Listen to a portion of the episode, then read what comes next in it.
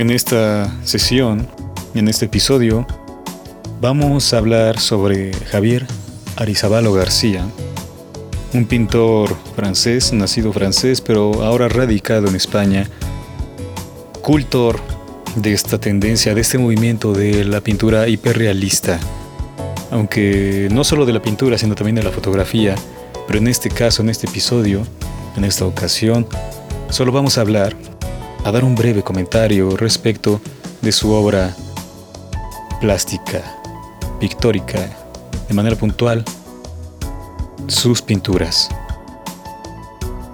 Vamos allá de una vez. Yo soy Jorge Torrealta. Les agradezco a todos a quienes nos escuchan, donde sea que estén.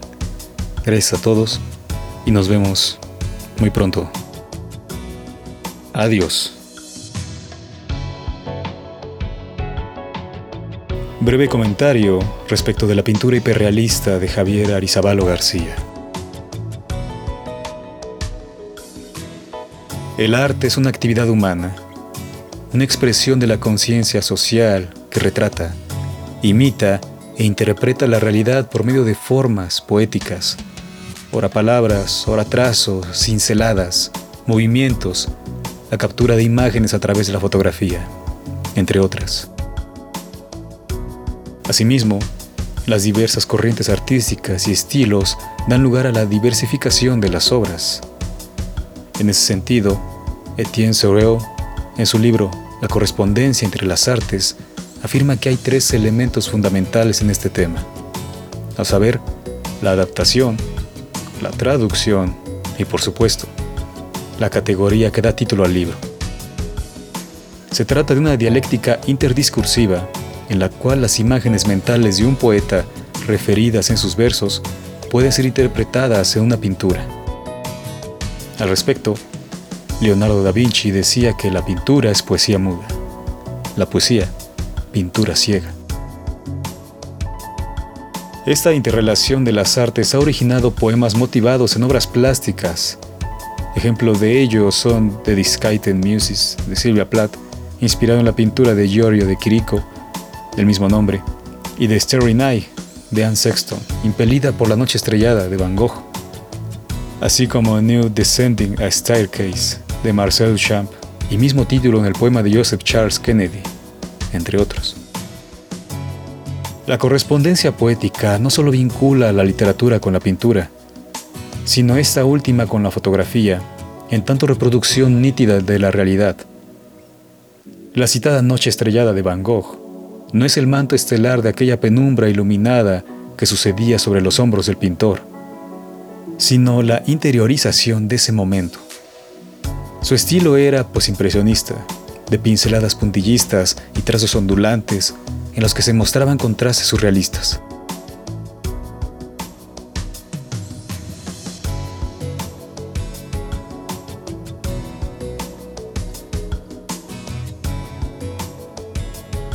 Lo mismo ocurre con los poemas inspirados en dicha obra, ya que constituyen los sentimientos impelidos al contemplar el cuadro.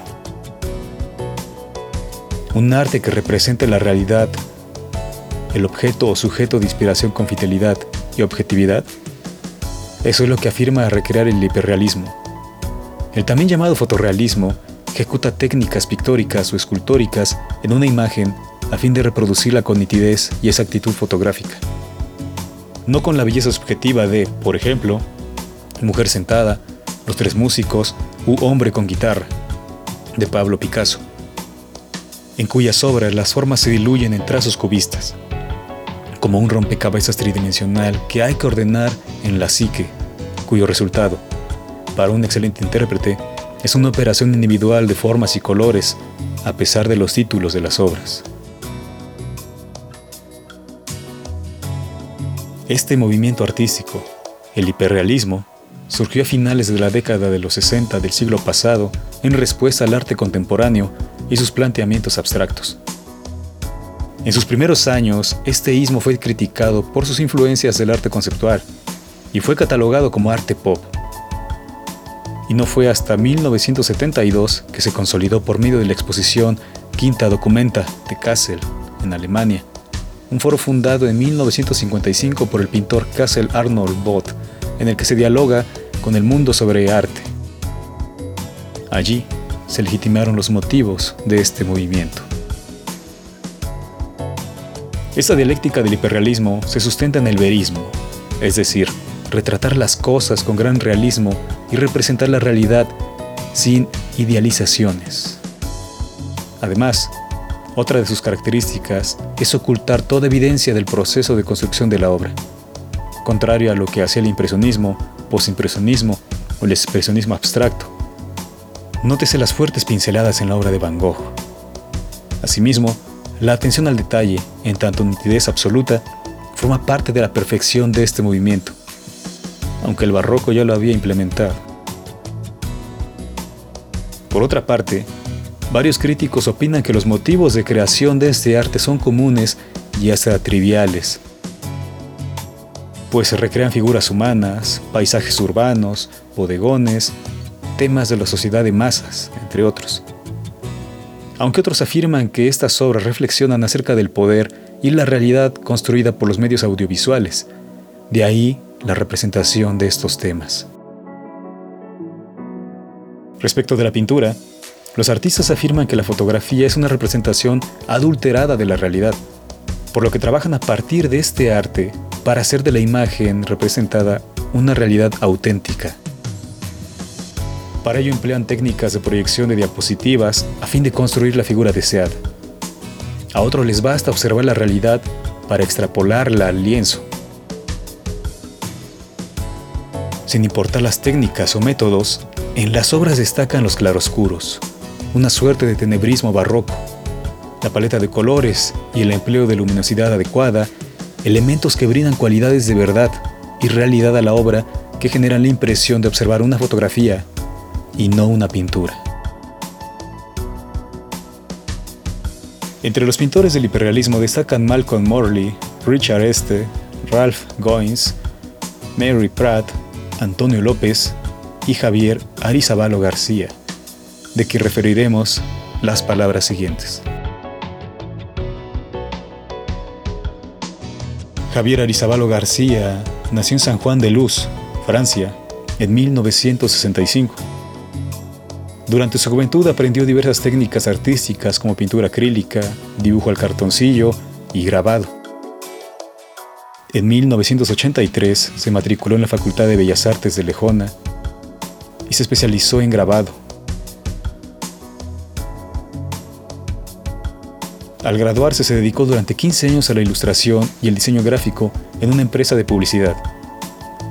Al finalizar esta etapa, de 1997 a 2001, formó parte del equipo de profesores de la Academia Municipal de Pintura y Dibujo de Irún, España, ciudad en la que vive actualmente. Además de la pintura, Arizabalo ha producido obra mediante la fotografía e infografía. En sus obras, la luz es un elemento esencial que enfatiza la poética de hiperrealismo, sobre todo en los retratos humanos y las formas de las manos. Como su nombre lo afirma, el hiperrealismo de estas pinturas imprime la emoción de verdad, de belleza, de inmortalidad. Una imagen viva, se diría un ecosistema autosuficiente que persiste en el no tiempo. La piel es perpetua, las arrugas, perennes, las manchas sobre la dermis, una pincelada de belleza. Arizabalo recrea los pliegues de la carne, los cabellos, cada uno, cano, natural, tintado, incluso los que escapan al resto y parecen volar con el viento, el vello facial, las venas, las uñas y su cutícula, los ojos, ora glaucos, ora cafés, refleja mentalmente la figura del observador. Sobre el lienzo del artista, hombres y mujeres son más que humanos, pues no lo son. Se diría que tales imágenes han sido visionadas del mundo de las ideas, el espacio ideal del que Platón habló, allí donde todo es perfecto e inmutable, cuya esencia es independiente y pura.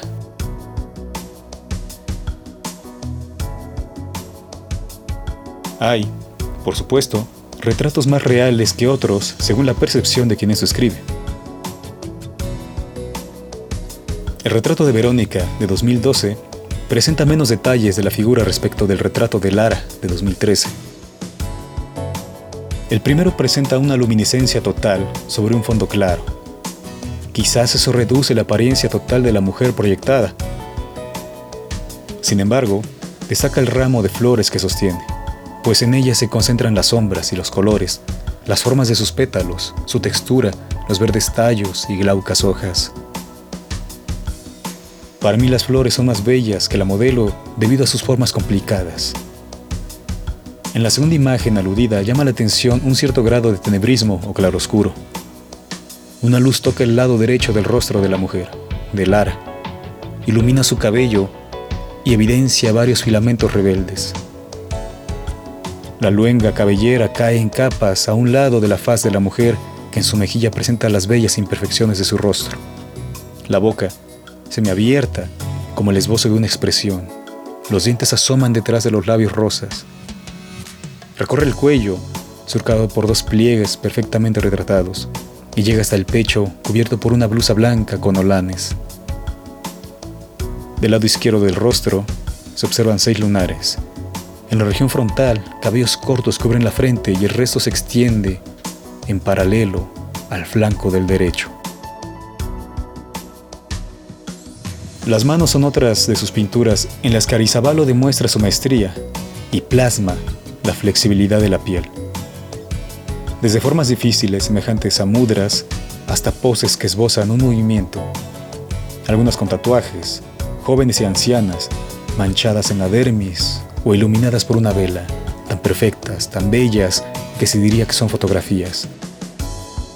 Incluso la parafina y el fuego, ambos arden en realidad, la sustancia escurre y los colores del breve incendio se mezclan e intentan escapar al cielo, a las alturas, como si su alma o esencia fueran un águila. El pabilo se corrompe hasta la ceniza, ante recto, ahora se muestra corcovado, negro, inflamado, pero auténtico y poético.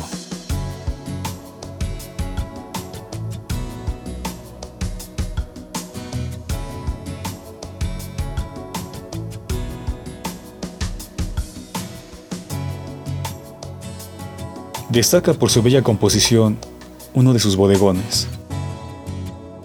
No sus rosas moribundas o salpicadas de rocío, que se dirían arrancadas de jardines imposibles, sino la pintura de dos pescados que el artista ha llamado Still Life, naturaleza muerta.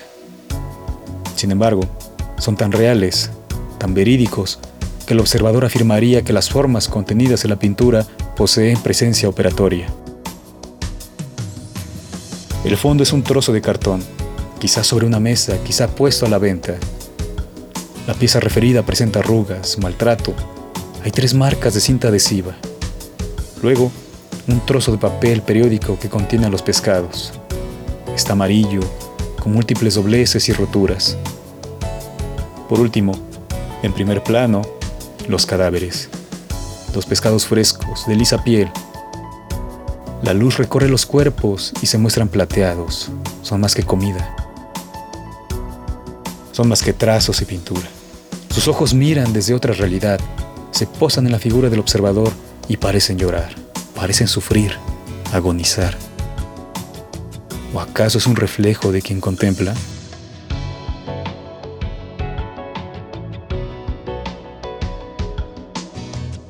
Para quien esto refiere, la obra más bella de Arizabalo son los retratos de Bárbara. Aunque en algunos trazos no son tan fuertes para representar el hiperrealismo, el tenebrismo que rodea la figura desnuda de aquella mujer genera un sentimiento de belleza, de intimidad, de misterio.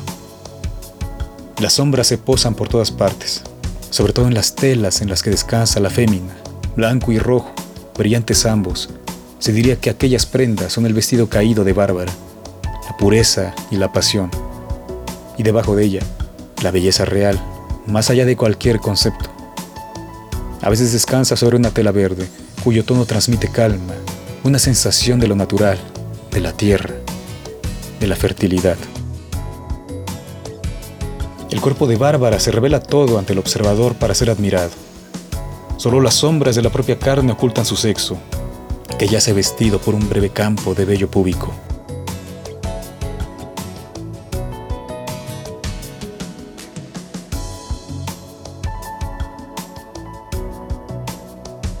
Asoman los cabellos recogidos en una coleta simple. La castaña cabellera flota en ondas, suspendida como en un mar espacial.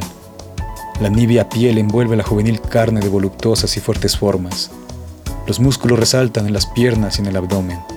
El ombligo es un abismo perfecto en ese universo de tinta cárnica. Las amplias caderas brillan al contacto con la luz. La espalda muestra orgullosa el largo cuello, los fuertes omóplatos y la espina que desciende hasta los redondos glúteos, que al igual que los senos, trazan la lemniscata, el símbolo del infinito, las redondas formas incesantes, perennes, inmortales, divididas por la línea bisquiática. Las pantorrillas grandes y musculosas junto con los pies amplios y gráciles sostienen la figura de Bárbara.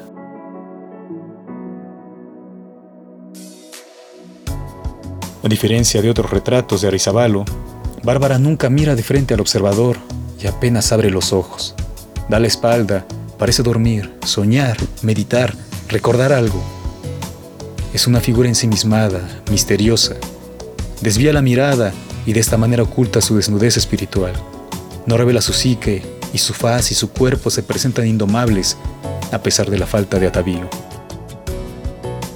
Es una mujer más allá de lo real, inabarcable, inasible, bárbara, que en griego significa extranjero, no pertenece a este mundo, a esta realidad, y solo se puede asir a través del arte, de los trazos poéticos hiperrealistas de Javier Arizabalo.